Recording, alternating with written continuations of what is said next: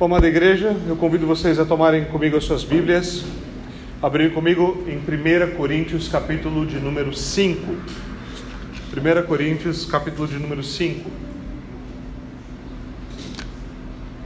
Esse é, o texto, esse é o texto do nosso sermão de hoje. Nós continuamos a tratar do quarto C da nossa liturgia, mais uma vez, nós temos cinco Cs aqui, certo? Chamado a confissão, a consagração, a comunhão e, por fim, o nosso último C, certo? A, a comissão que nós recebemos. Então, quando nós estamos falando do quarto C, nós estamos falando da comunhão, temos falado sobre temas relacionados à mesa do Senhor. Na semana passada nós falamos um pouquinho sobre a necessidade de uma atenção maior à frequência da mesa do Senhor. Vimos que essa frequência, eh, a repetição é algo necessário nós muitas, muitas vezes achamos que isso é um problema, é, que a repetição é um problema, nós somos muito tolos com isso, porque nós olhamos para os nossos filhos e como nós ensinamos eles, e praticamente tudo que você quer realmente ensinar para uma criança, você vai ter que passar por um processo de repetição. Qualquer bom professor, qualquer bom instrutor sabe que uma coisa importante para que, você, que você aprenda é a repetição, certo? Paulo, muitas vezes, ele mesmo escreve nas escrituras, é, eu não, não, não me importo de estar falando de novo desse assunto. Por quê? Porque é necessário repetir para ensinar, para inculcar. Então, quando nós olhamos para ser do Senhor, isso também é algo importante.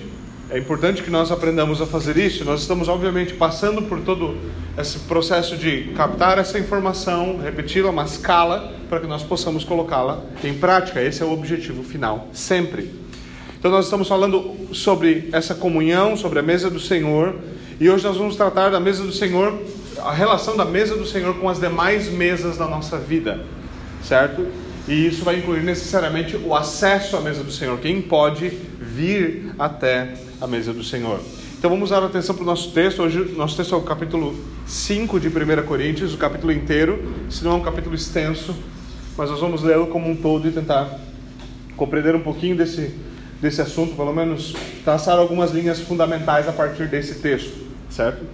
Então, mais uma vez, 1 Coríntios, capítulo de número 5. Eu vou fazer a leitura da palavra de Deus e peço que vocês ouçam com atenção e com fé, pois esta é a palavra de Deus e assim diz o Senhor. Por toda parte se ouve que há imoralidade entre vocês, imoralidade que não ocorre nem entre os pagãos, ao ponto de um de vocês possuir a própria mulher do seu pai. E vocês estão orgulhosos? Não deviam, porém, estar cheios de tristeza e expulsar da comunhão aquele que fez isso? Apesar de eu não estar presente fisicamente, estou com vocês em espírito e já condenei aquele que fez isso, como se estivesse presente. Quando vocês estiverem reunidos em nome de nosso Senhor Jesus Cristo, estando eu com vocês em espírito, estando presente também o poder de nosso Senhor Jesus Cristo, entreguem este homem a Satanás, para que o corpo seja destruído e seu espírito seja salvo no dia do Senhor. O orgulho de vocês não é bom. Vocês não sabem que um pouco de fermento faz toda a massa ficar fermentada? Livrem-se do fermento velho para que sejam massa nova e sem fermento, como realmente são pois Cristo, nosso Cordeiro Pascal, foi sacrificado. Por isso, celebremos a festa não com o fermento velho, nem com o fermento da maldade e da perversidade, mas com os pães sem fermento da sinceridade e da verdade. Eu já lhes disse por carta que vocês não devem associar-se com pessoas imorais. Com isso, não me refiro aos imorais deste mundo, nem aos avarentos, aos ladrões ou aos idólatras se assim fosse, vocês precisariam sair do mundo. Mas agora estou lhes escrevendo que vocês não devem associar-se com qualquer que, dizendo-se irmão, seja imoral, avarento, idólatra, caluniador, alcoólatra ou ladrão. Com tais pessoas vocês nem devem comer. Pois como haveria eu de julgar os de fora da igreja? Não devem vocês julgar os que estão dentro? Deus julgará os de fora. Expulsem esse imoral do meio de vocês. Amém.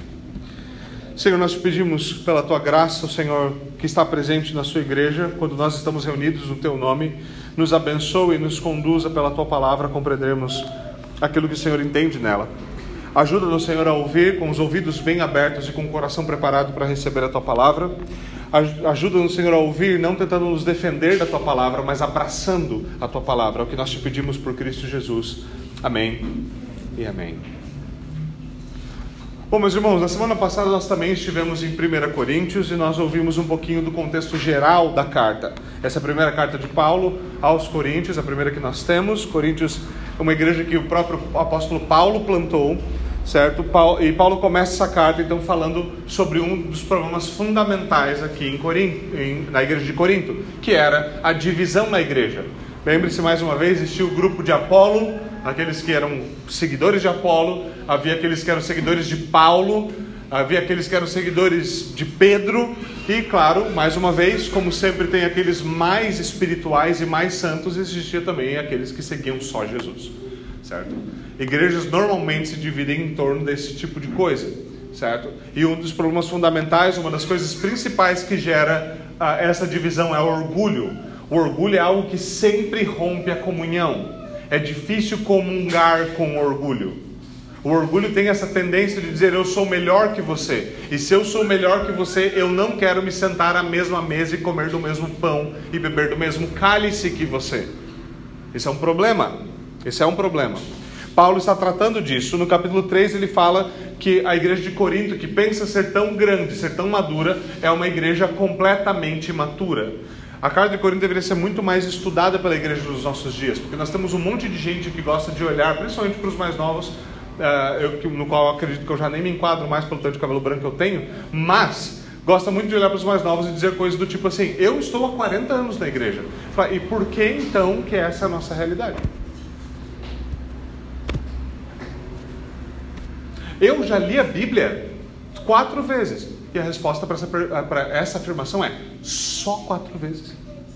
Em 30 anos. Nós temos esse tipo de coisa. E isso é orgulho. Ah, mas a igreja sempre foi um problema. Não, não necessariamente. Nós precisamos encarar isso com seriedade. Um problema, uma igreja imatura é um problema. Imaturidade por si só não é um problema. Quando você vê uma criança imatura, você não perde a paciência com ela, não deveria. Você não, você não disciplina ela pela imaturidade dela, você não deveria fazer isso, certo? Não há um problema numa criança imatura, por quê? Porque é esperado dela que ela seja imatura. Assim como um neófito, alguém que é novo na fé, não vai compreender algumas coisas na fé. Então o neófito entra na igreja reformada e fala assim: Ah, eu gosto tanto de Joyce Meyer. Você pensa, uau!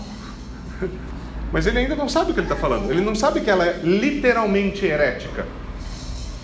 Certo? Literalmente desfaz os credos históricos da igreja. Literalmente contradiz as escrituras. Ele ainda não sabe. Isso é esperado dele. Mas quando você encontra um marmanjo de 30 anos na cara e 28 de estudo bíblico, que não sabe o beabá das escrituras e que não conhece o credo apostólico de cor, não conhece os dez mandamentos de cor, não sabe, não sabe fazer a oração do Pai Nosso, a oração do Senhor de cor, você tem um problema. Essa imaturidade é um problema. Quando uma criança está mamando numa mamadeira, aquilo é natural. Quando você vê um marmanjo de 42 anos deitado numa cama mamando uma mamadeira, tende a haver um problema. No caso dos coríntios, isso era um problema. Por quê? Porque eles deveriam estar prontos para comer carne. Eles já tinham dente, mas Paulo não podia servir carne para eles. Esse é um problema que todos nós temos de encarar pessoalmente. Abandonar essa visão mesquinha e tosca que é: eu vim para a igreja, agora eu não vou mais para o inferno, agora eu não preciso fazer mais nada. O que você diz quando você faz isso é o seguinte: o meu único interesse o meu único interesse é livrar o meu próprio coro do inferno. Não é sobre Cristo. Não é pelo, porque eu amo a Jesus Cristo. Não é porque eu sou infinitamente grato por infinitamente graça, por infinita graça que cobriu meus infinitos pecados. Não é porque Ele é perfeitamente amável e louvável e Ele é digno de toda a minha vida e todo o meu louvor. É só porque eu sou um safado de um egoísta e eu só quero livrar o meu couro do inferno. É só isso. E há um problema nisso. Se você não entendeu com essa explicação que há um problema nisso, eu sinto muito pela sua própria alma e pela sua própria consciência. Esse tipo de coisa deve ser vencida. E como nós vencemos isso? Exercitando nossos músculos, nosso apetite espiritual, para que nós cresçamos e amadureçamos. Com muita escritura, bons livros, bom ensino. Marmanjos imaturos são uma vergonha. E um dos sinais de maturidade é você pensa de si mesmo mais do que você é.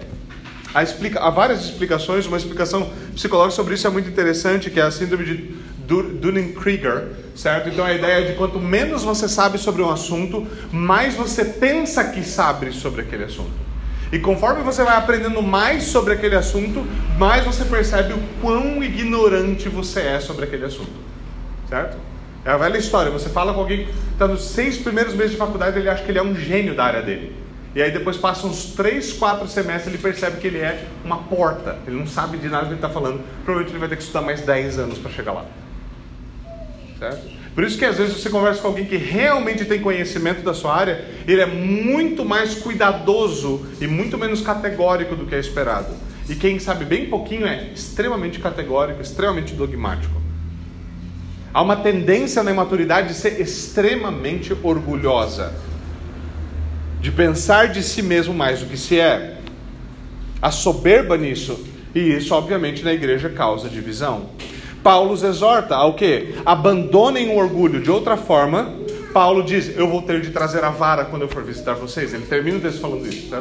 Ele fala: Olha, se vocês não fizerem isso, na próxima vez que eu for visitar vocês, eu vou levar a vara.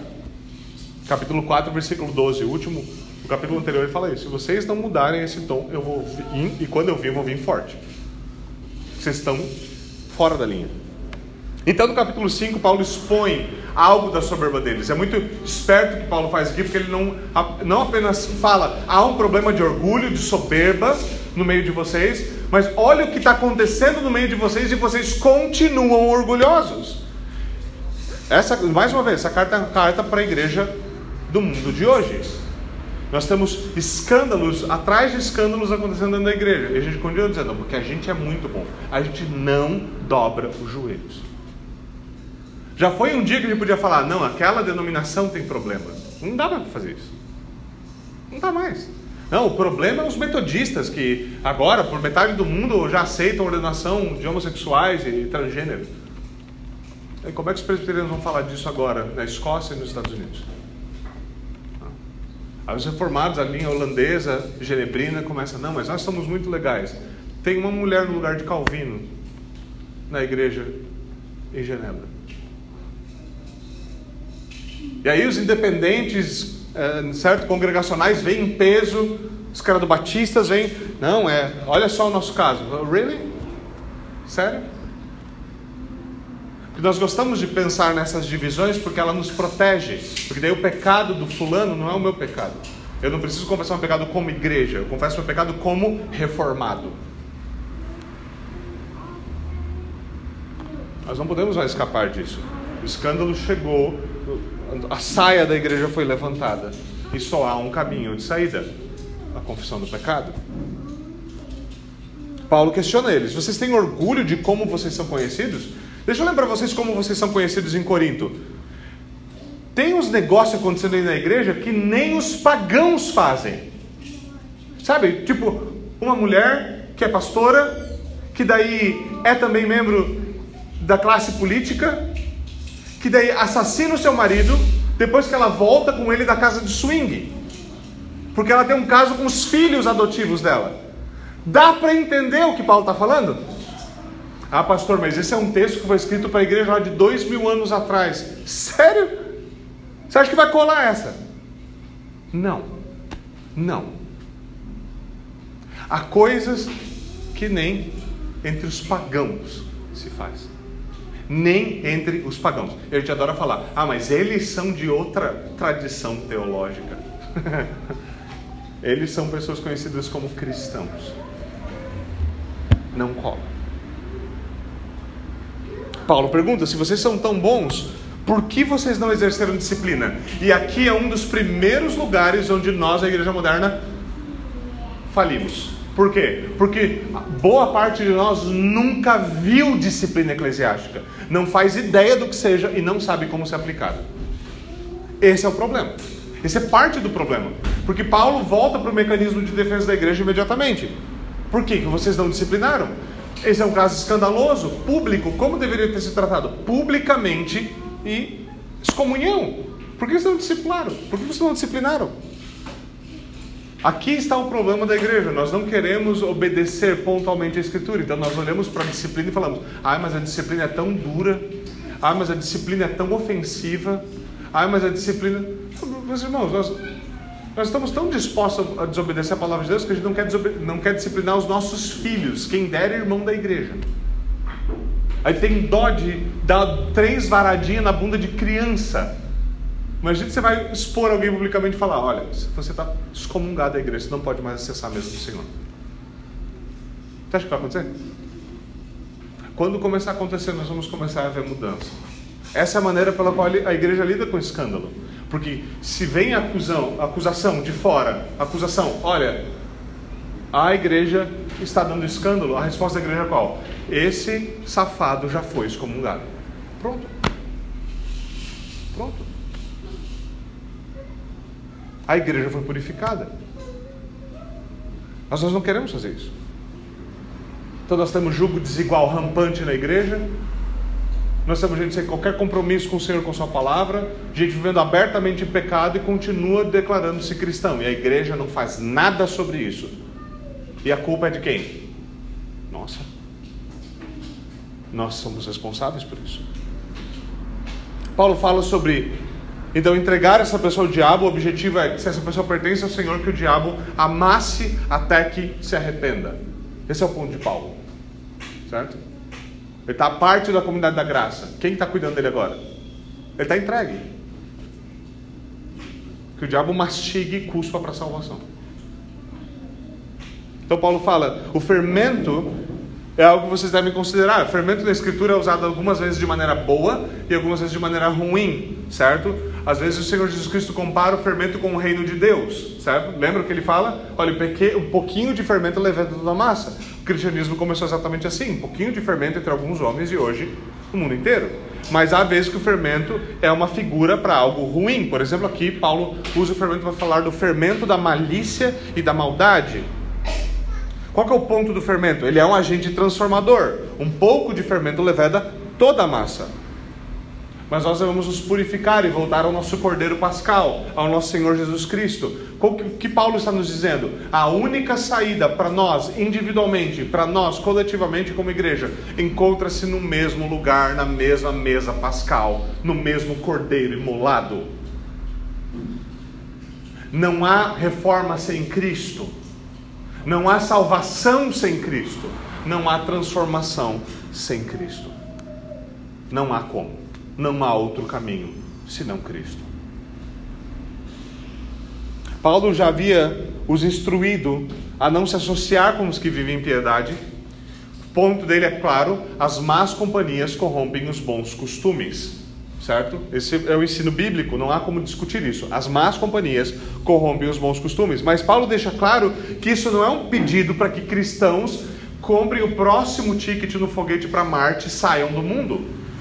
Ele não está falando de associação com incrédulos, ele não está nos dizendo para construir mais monastérios e fugir das cidades aonde não há influência mundana.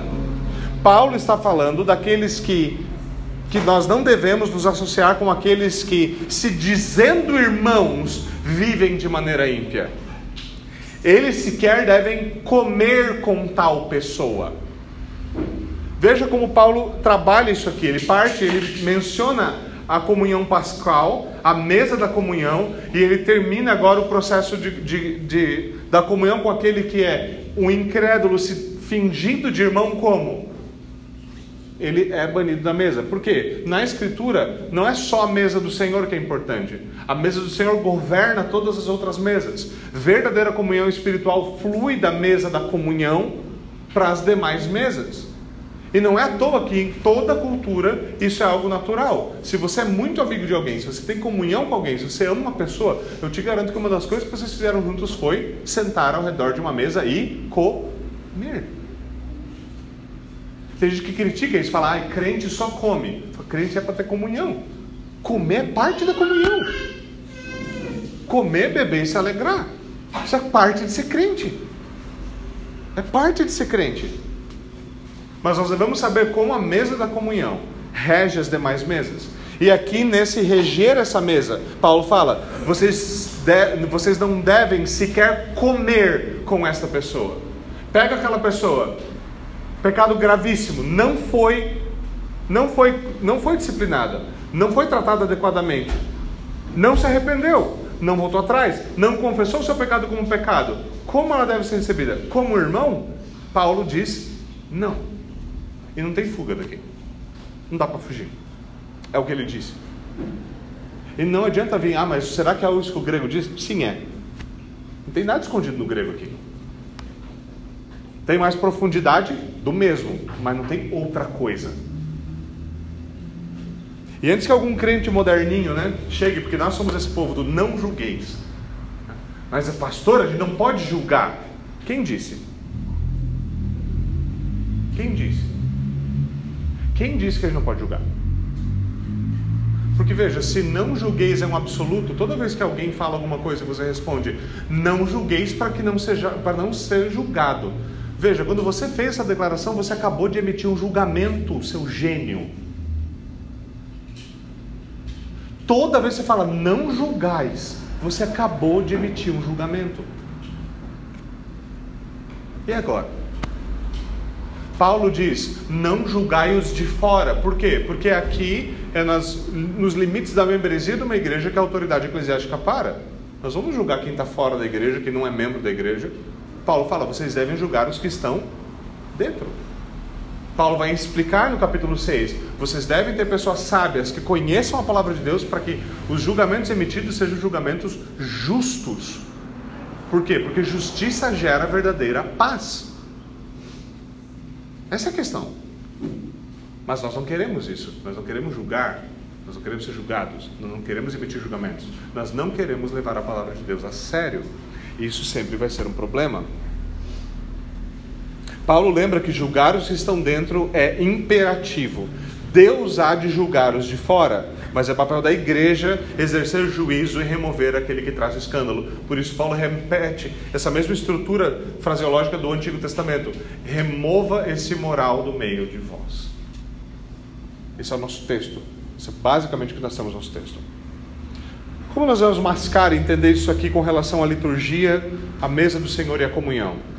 E quando nós estamos tratando de comunhão, o quarto C da nossa liturgia, e como nós devemos entender biblicamente as reformas necessárias, nós temos que entender também os limites da comunhão. Por quê? Porque comunhão cristã é necessariamente limitada. Diferente da igreja moderna, Paulo deixa claro a necessidade de julgar com justiça.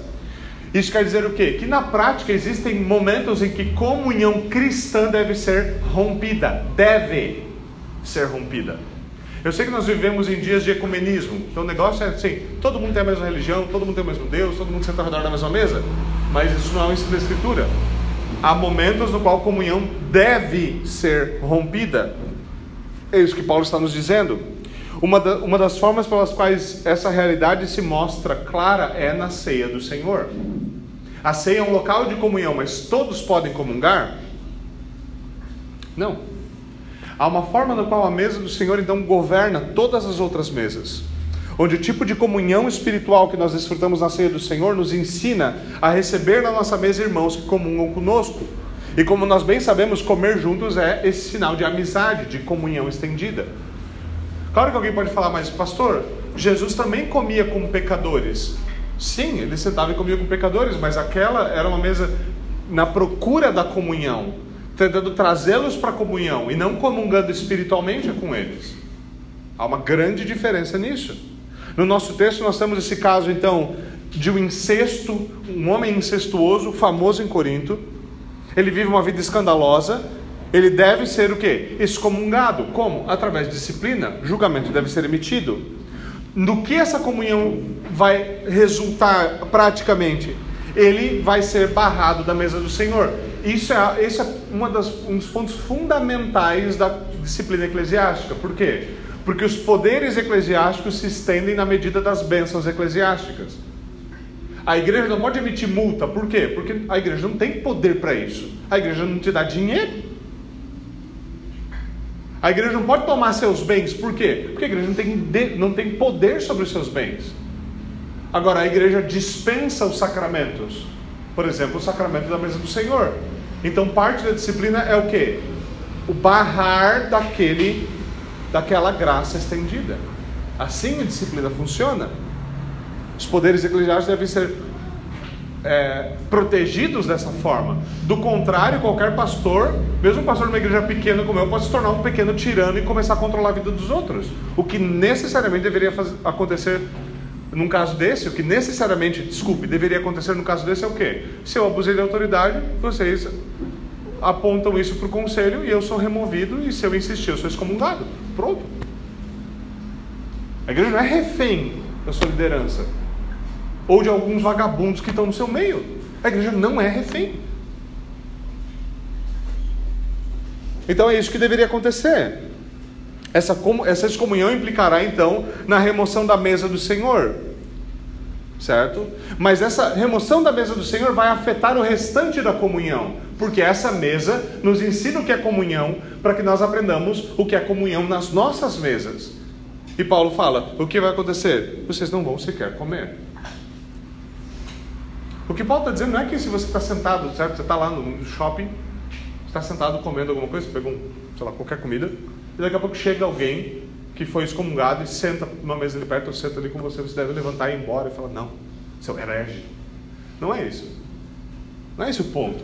Isso, é, isso é só muito bonitinho, isso é, você só está sinalizando sua virtude. Fala, olha como eu sou santo, vou pegar minha bandeja e vou bater os pés desse hipócrita. A gente gosta disso. Mas veja, a vida cristã não deveria ser uma novela mexicana. Né? O que deveria ficar claro é que, ainda que ele esteja na sua frente, é que aquilo ali não é comunhão espiritual. Que nós não estamos falando de cristão para cristão. Que isso aqui, meu filho, não é comunhão. Veja, eu anseio que você volte para a comunhão, mas isso aqui não é. Porque há uma mesa que governa todas as outras mesas. E a comunhão é restaurada lá. Porque a comunhão que é restaurada nas nossas mesas menores ela nunca vai estabelecer verdadeira comunhão. Porque sem que nós estejamos unidos a Cristo primeiro, não há verdadeira comunhão.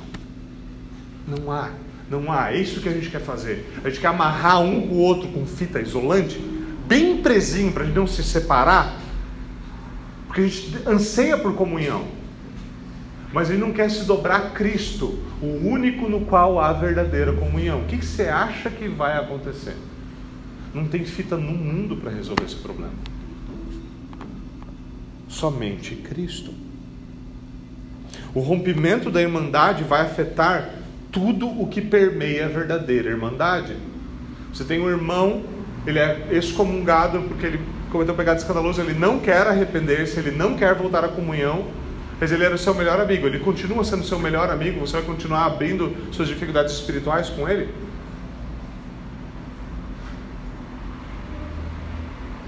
Nós devemos perceber como isso funciona. Nós não devemos, em outras palavras, nós não devemos apenas declarar excomunhão. Nós devemos perceber que ela tem efeitos na vida real. Agora, se nós devemos ser criteriosos com as mesas, quais são os critérios para acessar a mesa do Senhor? Esse é o nosso ponto fundamental. Agora, na tradição reformada, existe, eh, de, certa forma, uma preocupação bastante significativa com quem pode acessar a mesa do Senhor certo? Uma das posições mais estritas permite que apenas membros da igreja local ou da denominação acessem, certo? Nós, nós não estávamos, essa não costumava ser a nossa posição, nunca foi na prática a nossa posição, sempre achei ela estrita demais, mas, mas nós temos igreja de conhecidos, onde nós temos irmãos, onde nós temos amigos, onde você só pode tomar a ceia se você for membro daquela igreja local. Se você for membro da mesma denominação, mas vier de outra igreja local, você precisa trazer uma carta do seu pastor dizendo: Olha, está tudo bem com a minha vida. Certo? Uma das posições mais estritas, então, permite apenas membros dessa forma. Outros podem até aceitar membros de outra denominação, mas normalmente eles vão querer uma conversa, um documento, algum tipo de critério para simplesmente não dizer venha à vontade. Vamos ser honestos com isso, essa, essa tem sido, nossa posição tem sido uma adaptação de uma posição assim, não tão estrita, obviamente, por algum tempo. E nós sabemos que, geralmente, isso é motivado por zelo. Se nós temos de ter cuidado com a mesa do Senhor, então nós vamos exercer esse cuidado de alguma forma. Agora, dizer que isso é zelo não justifica nós transformarmos a mesa do Senhor da, na mesa da igreja, a mesa do Senhor na mesa do pastor, a mesa do Senhor na mesa da denominação. Isso era sempre uma das coisas que me deixava mais complicado, porque se nós, não, se nós temos o dever de discernir o corpo, como é que a gente pode olhar para o corpo que está só estendido no outro lado, no outro braço, e a gente não reconhece ele? E está tudo bem. Percebe sou estranho?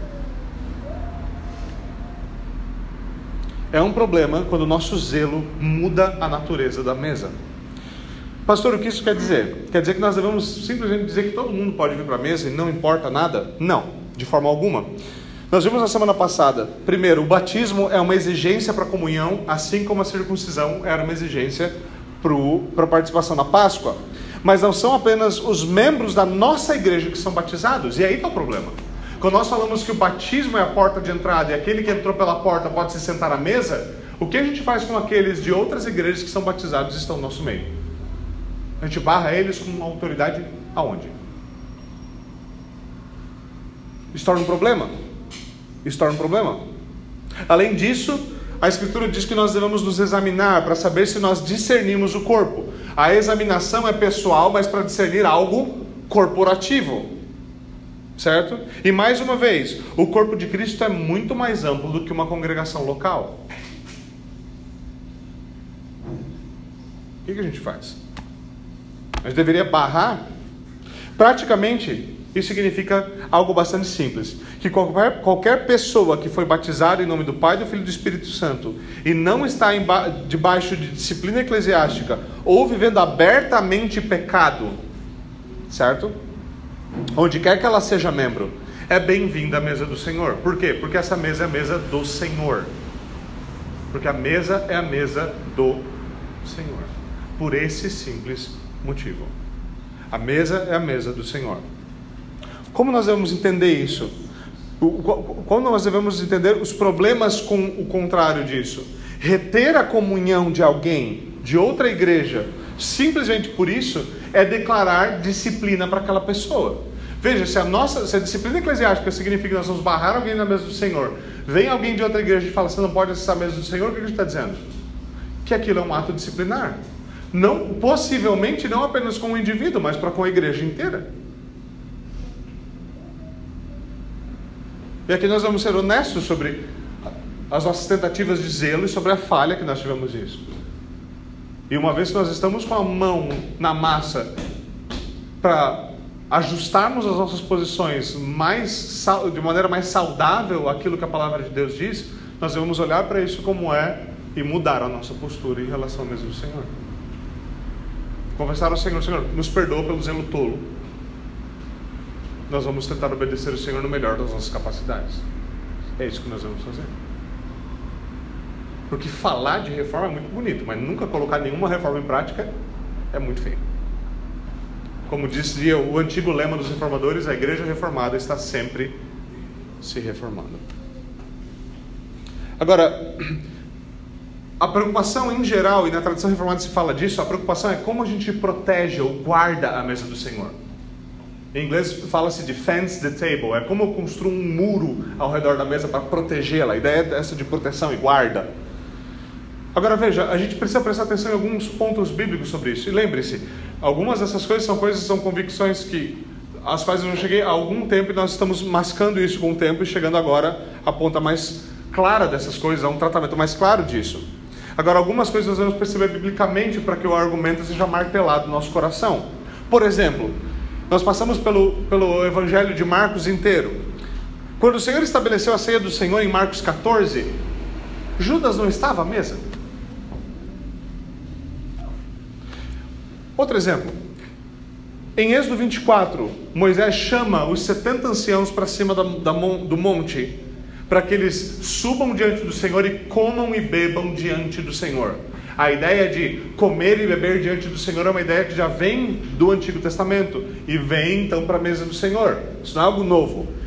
Moisés chama então os 70 anciãos para subir a montanha e comer e beber diante dele. Êxodo 24, versículo 10, 11. Nadab e Abiú estavam lá. Quem era Nadab e Abiú? Aqueles mesmos dois que no outro dia ofereceram fogo estranho diante do Senhor e foram consumidos. A pergunta aqui é: isso deveria ser entendido como Moisés e Jesus falhando em proteger a mesa do Senhor? Chegar a essa conclusão seria um absurdo, não é? Jesus errou na hora da administração da ceia, quando ele estava estabelecendo a ceia. Como nós entendemos isso? É verdade que há um papel dos oficiais da igreja, da igreja como um todo, de guardar a mesa do Senhor. E nós devemos fazer isso biblicamente. Como? Como Paulo está nos ensinando em 1 Coríntios 5, por meio da disciplina eclesiástica e da excomunhão quando necessário. Assim nós protegemos a mesa do Senhor. Nós devemos fazer isso biblicamente, lembrando mais uma vez que a mesa do Senhor, não é nossa. Isso quer dizer que o próprio Senhor é quem guarda a mesa. A própria mesa do Senhor protege a si mesma. Como? Como? Veja, nós vimos isso na semana passada e você pode voltar a 1 Coríntios 11 para ver isso certo? Como nós vimos na semana passada, a mesa do Senhor não oferece apenas bênçãos àqueles que comem com fé. Muitas vezes nós olhamos para isso assim: se você come com fé, bênção. Se você come sem fé, só não recebe bênção, mas está tudo bem com você. O problema é que essa mesa não é uma mesa segura, essa é uma mesa perigosa. Ela não oferece só bênção, porque essa mesa é uma mesa pactual, é uma mesa fundamentada na aliança de Deus com os homens, Lembre-se de como o Deuteronômio fala das alianças: obediência, bênção. Desobediência não é só não bênção, é maldição. E Paulo fala da mesa do Senhor exatamente nesses termos. Ela é uma mesa de bênção, sem dúvida alguma, mas ela é também uma mesa de juízo. Assim como o evangelho cheira a vida aos que se arrependem, mas cheira morte, carniça àqueles que o rejeitam, assim a mesa do Senhor é alegria para os que comem com fé mas é juízo para aqueles que são inimigos de Cristo. A gente nunca gosta de pegar né, e ler o final, do, do, ler as cartas com atenção e prestar atenção no final. Então, você chega no final de 1 Coríntios e Paulo fala assim: Maldito todo aquele que não ama o Senhor Jesus Cristo. Ele fala: Puta, como assim, Paulo? Paulo, não pode falar essas coisas, Paulo. Mas é o que ele escreveu. É o que, é o que ele escreveu?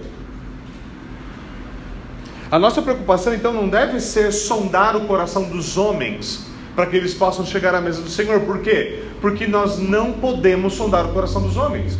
O único que pode sondar alguém antes da ceia foi o próprio Jesus que sondou Judas e ainda assim não o barrou. Mas nenhum pastor, eu, nem um presbítero, nem ninguém tem o poder de olhar dentro do seu coração e dizer: você está inapto para vir. Nós devemos ser cuidadosos com isso. A igreja não foi julgada porque Judas foi admitido à ceia. Pode perceber? Quem foi julgado por quando Judas tomou da ceia? Judas foi julgado. Judas padeceu. Ele comeu e bebeu juízo, assim como Nadab e Abiú. A mesa não precisava ser protegida de Judas. Quem precisava de proteção era Judas. Só que ele não quis se proteger numa única proteção disponível: o Senhor da mesa. Ele quis se proteger em outro lugar. Ele quis se proteger com 30 moedas de prata. Então nós devemos guardar a mesa como? Dentro dos limites da palavra de Deus. Nós devemos lembrar que a mesa do Senhor protege o corpo de Cristo. Claro que isso implica que nós temos sim o dever de, durante o sacramento, explicar a seriedade do que está diante de nós e dizer: se você está vivendo como inimigo de Cristo, aparte-se da mesa para o seu próprio bem. Nós devemos ser sábios com isso, para que nós não mudemos a mesa do Senhor em algo nosso, em algo que nos pertence, que nós governamos. A verdade é que a nossa administração da ceia vai ficar mais simplificada para que ela seja mais constante. Mas isso não quer dizer que nós não deveríamos ser zelosos quanto à administração do sacramento. Agora, por fim, nós podemos facilmente estar mais preocupados, ou, ouça com atenção, nós podemos facilmente estar mais preocupados em admitir a pessoa errada à mesa do que em excluir um irmão do sacramento. Isso pode acontecer. Certo? Vai que a gente aceita, vai que a gente permite que alguém. Mas o problema com isso, de imediato, é que nós estamos pressupondo mal sobre aquele que está vindo. Mas o nono mandamento nos impede de pressupor o mal sobre o nosso próximo. E eu sei, isso é uma novidade para a maioria dos crentes que nunca leu qualquer comentário sobre os dez mandamentos. Então a gente está acostumado a pressupor o mal sobre os outros. Eu sei muito bem que é isso. Alguns de vocês conhecem algumas das histórias hilárias, né? Vocês têm conta isso? Alguma pessoa vê alguém diferente na igreja e assume de cara que aquela pessoa é um ímpio, pagão, drogado, louco, maloqueiro e assim por diante. Mas se você assumir mal dessa pessoa, ela vai ficar extremamente ofendida. Por quê? Porque a gente não gosta de que pequem contra a gente, a gente gosta de pecar contra os outros. É mais gostoso. Mas muitas vezes nós só simplesmente pressupomos o mal de quem está vindo. Então nós dizemos estar preocupados em admitir a pessoa errada, sem perceber que nós simplesmente excluímos um irmão. Ou pior, nós podemos fazer assim como os coríntios e desprezar a igreja de Deus porque nós somos orgulhosos e nós não queremos discernir o corpo. E por que eu falo disso em último lugar para nós encerrarmos? Porque, como Paulo diz com bastante clareza no versículo 6, orgulho não é algo bom. Nós vemos em dias em que muitos psicólogos, muito, tem muito pastor que não presta para nada, abandonaram a teologia, foram estudar psicologia, só fala besteira do culto, né? E uma das besteiras que a gente ouve é: você tem que trabalhar na sua autoestima, perder o seu medo, trabalhar no seu homem interior, ser um homem mais positivo, ser um mais assertivo. Eu a gente esvazia a igreja de masculinidade bíblica, e daí quando os homens viram um bando de frouxo, marica, a gente começa a vir com esse papo de você tem que ter mais autoestima. é ridículo, né? E o que, que essa autoestima massageada faz? Orgulho. Nós gostamos de pensar que nós somos melhor do que os outros. Nós gostamos de pensar, a mesa do Senhor é só para os puros. Eu estou nela, você não está. Porque você não é purinho que nem eu. E vamos aqui cair entre nós, porque é fácil bater em outras tradições, é difícil bater em nós. Por que, que eu estou tocando nesse assunto? Porque não tem pecado que busque mais o coração de um bom reformado do que o pecado do orgulho. Veja, mais uma vez, quem está aqui faz tempo sabe que eu já disse isso várias vezes. Não há nada tão incoerente, incongruente e estúpido do que um calvinista orgulhoso. Nada é mais idiótico do que um calvinista orgulhoso. O calvinista é o homem que, de acordo com a palavra de Deus, diz: eu fui salvo apesar de mim mesmo, porque eu sou totalmente depravado, é somente por graça que eu sou salvo, não é obra minha, é obra do Espírito de Deus em mim, não sou eu que me mantenho de pé, é Deus quem me preserva, e não é por minha causa, é para a glória de Deus. Mas olha como eu sou bom. Não faz sentido.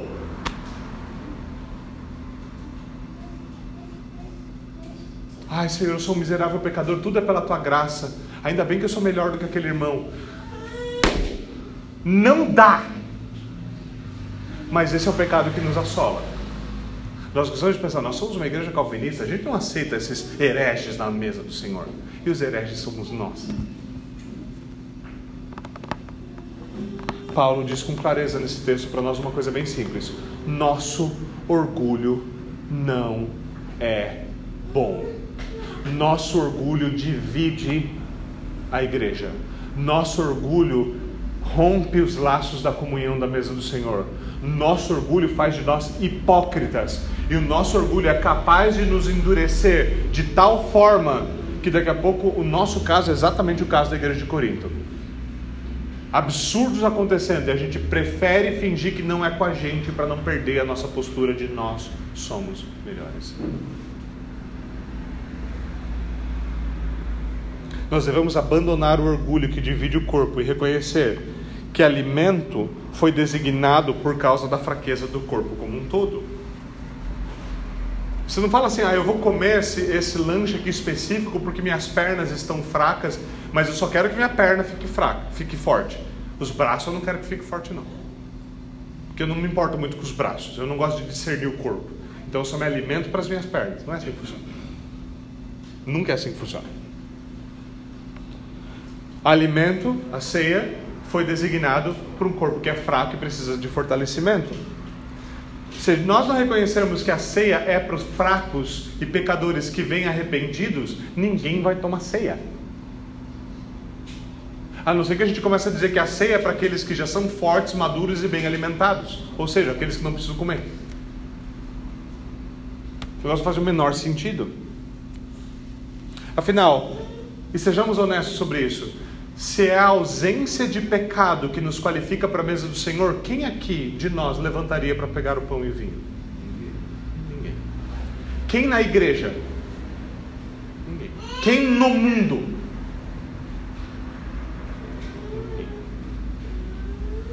Se a ausência de pecado fosse o qualificador para a mesa do Senhor, só Jesus teria tomado a ceia. É impossível.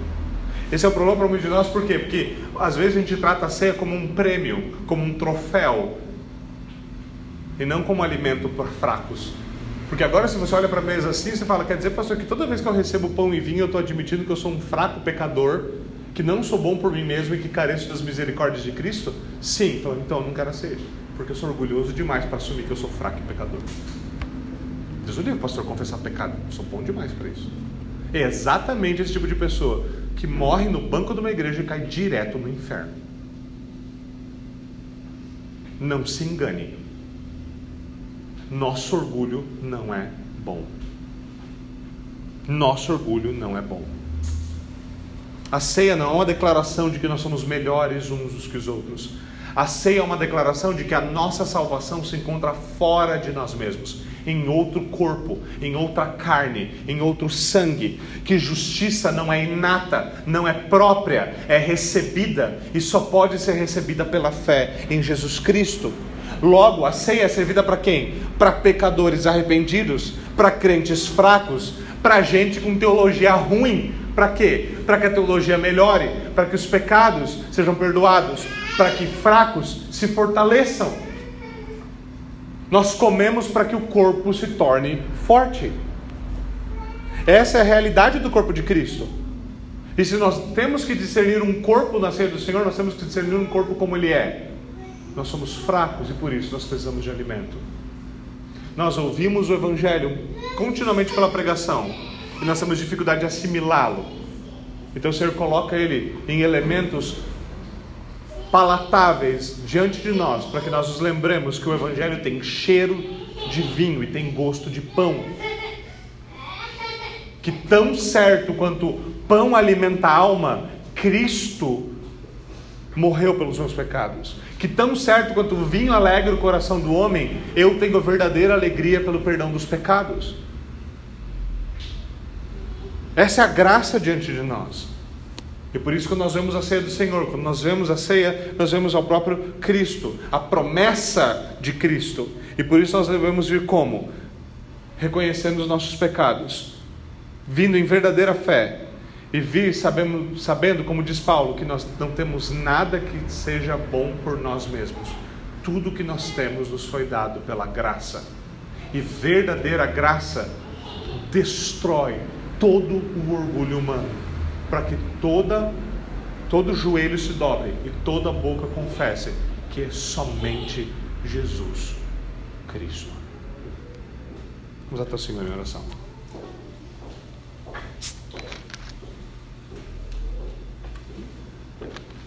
Senhor, nós te bendizemos, te agradecemos pela tua gloriosa palavra e pedimos que, que o Senhor faça aquilo que nós somos incapazes de fazer. Aplica a tua palavra ao nosso coração, faz-nos viver nos teus termos, faz-nos viver de maneira obediente. Nos ajuda, Senhor, a usar, fazer uso dos meios que o Senhor mesmo apontou para o nosso benefício, a meditação na pregação, na palavra de Deus, participação nos sacramentos. Dá-nos graça para isso, Senhor, e ajuda-nos a botar em prática aquilo que nós temos ouvido, para que nós não sejamos meramente ouvintes, mas também praticantes para a tua glória e para o nosso bem. Em nome de Jesus Cristo nós oramos. Amém e amém.